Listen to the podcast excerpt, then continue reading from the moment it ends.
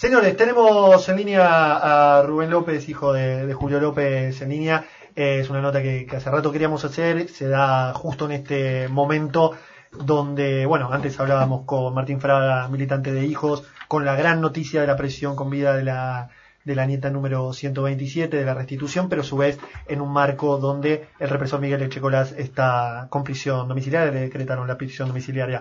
Estamos en línea con Rubén López, Rubén Facundo Ronchel y el equipo de Industria Argentina. Te saludan. ¿Cómo estás? ¿Qué tal, Facundo? Buenas noches, ¿cómo están? Bien, muy bien. Bueno, eh, primero y principal, preguntarte la sensación que, tenés vos, principalmente con la, prisión domiciliaria que le otorgaron a, Miguel Echecolás.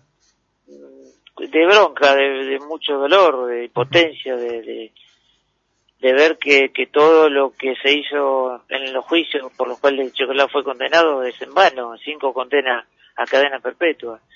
Eh, muchos testigos y aquellos que sobrevivieron a los tormentos de Chocolazo hoy por ahí no tienen eh, para salir en los medios porque no lo quieren o porque así se dio. Pero hay muchas familias que acá están afectadas por lo que ha hecho Checolás y que hoy ellos mismos tengan que ver eh, que este criminal esté en la calle eh, caminando entre nosotros, porque eso de la prisión domiciliaria es relativo, ¿quién lo va a estar controlando? Eh, va a tener que ir a comprar algo al kiosco porque está solo y va a salir el tipo. Entonces la verdad que es un despropósito. Y otra vez... No, tenemos otra forma de, de describirlo, por lo menos desde mi punto de vista. Y otra vez volvemos a, tener esa sensación, ¿no? Eh, vos lo decías, algún día va, va a salir a, comprar cigarrillos, algún día a salir a comprar una gaseosa, y otra vez el volver a caminar con los genocidas. Exacto. Nuevamente La, el miedo de volver a cruzarnos con ellos en un ascensor. Eh, eh, es duro volver a, esa, a esa época cuando pensábamos que, eso ya estaba enterrado, que ya formaba parte de un pasado. Fíjate que mm, a dos, a tres cuadras, eh, no me acuerdo si a dos o tres, va a haber un, vive un testigo que declaró en contra de Checolás. Sí, correcto. Y va a convivir como vecino de un genocida. Aquel que lo acusó en su momento, declarando como testigo, hoy va a tener el, el desaparecedor de personas, el asesino, este, como vecino. No, no, yo no, no comprendo qué piensan o cómo interpretan la ley eh, los distintos jueces. La verdad que no tengo forma de explicarlo. Quizás por una cuestión humanitaria, como dijeron, en el caso de otras personas, sí lo entiendo perfecto, es así la ley. Pero para mí no aplica a los genocidas. Este, no, no, no hay otra forma de explicarlo, es lo que quiero decir. ¿Qué, le dirías a, esos jueces que, tuvieron la, decisión de, otorgarle la prisión domiciliaria? ¿Qué le diría? ellos hicieron esto por una cuestión humanitaria, porque es un viejito que está enfermito, según ellos eh, describieron en su fallo, ¿no? Eh, le preguntaría si se tomaron la molestia de preguntarle a la familia Favero, a la familia Húngaro, a la familia de Lioro, a la familia de López, ¿qué sensación tenemos nosotros teniendo ese tipo en la calle? Y te estoy nombrando cuatro familias nomás de tantas que este tipo hizo desastres. Eh, es lo que le preguntaría.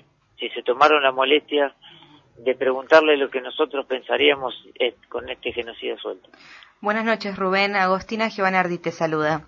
¿Qué tal? ¿Cómo estás? Tengo una consulta sobre una noticia que estuvo circulando eh, más que nada durante el día de hoy en las redes sociales y que también vos compartiste en, tu Facebook personal, que es acerca de Mariana Dopaso, que es la hija de Checolás, que bueno...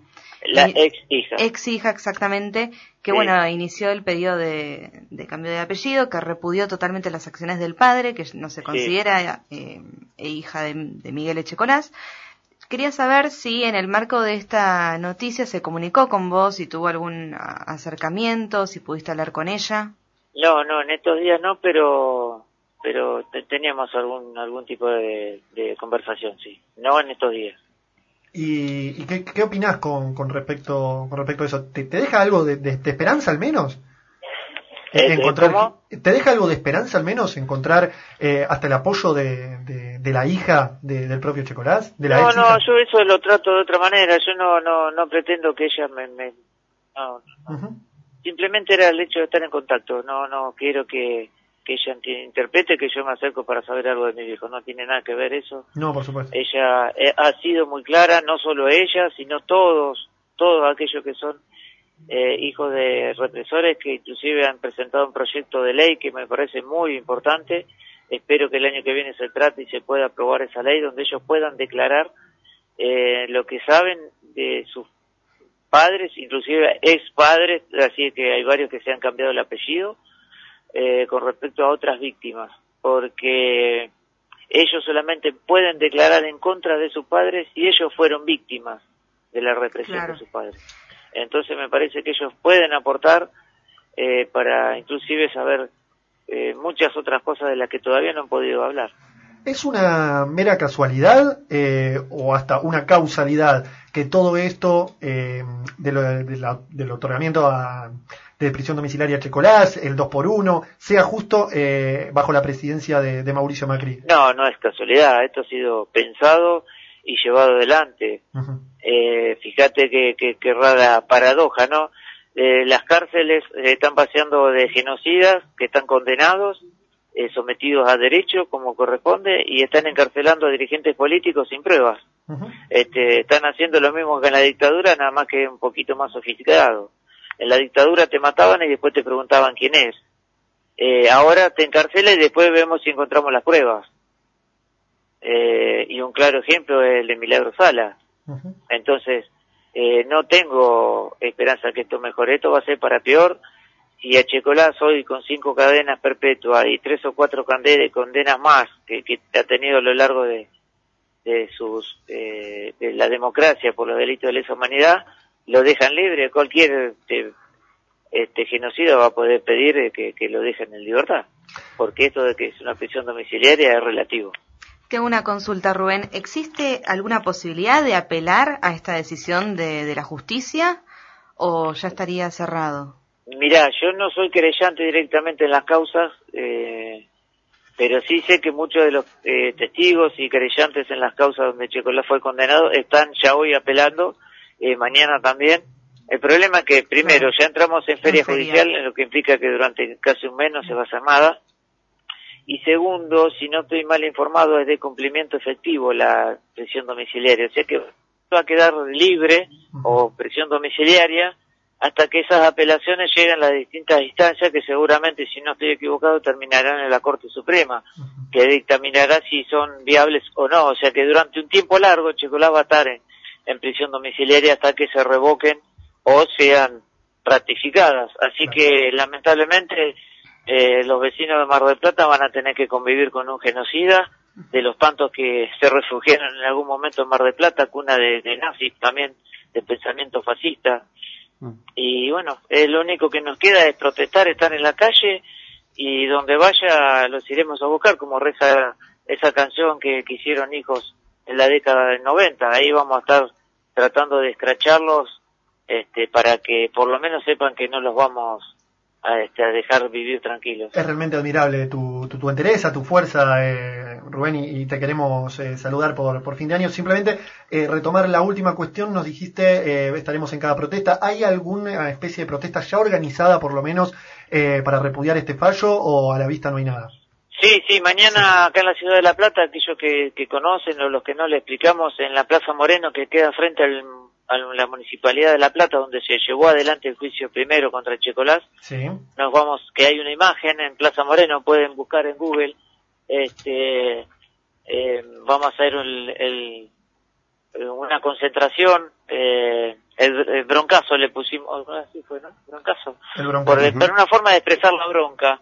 Muy bien. Eh, que lo único que podemos hacer y ahí vamos a estar después seguramente caminando hacia los tribunales federales de 8 y 50 en la ciudad de La Plata, que son a 5 o 6 cuadras, simbólicamente no es en ese tribunal donde se le dio esta prisión domiciliaria, pero bueno, por lo menos para que la justicia eh, de alguna manera se dé por enterada en el último día de, de, trabajo que tiene antes de la feria. Plaza Moreno, entonces, mañana en mañana La Plata. Plaza Moreno, exacto. El Broncazo eh, y Rubén. El Broncazo, Te volveremos a ver el, el, 24 de marzo como, como cada año. Sí, Agos. Bueno, y una última cosa, esperemos que más allá de este contexto que es totalmente nefasto y repudiable, bueno, esperamos que haya tenido un feliz cumpleaños, que fue hace dos días.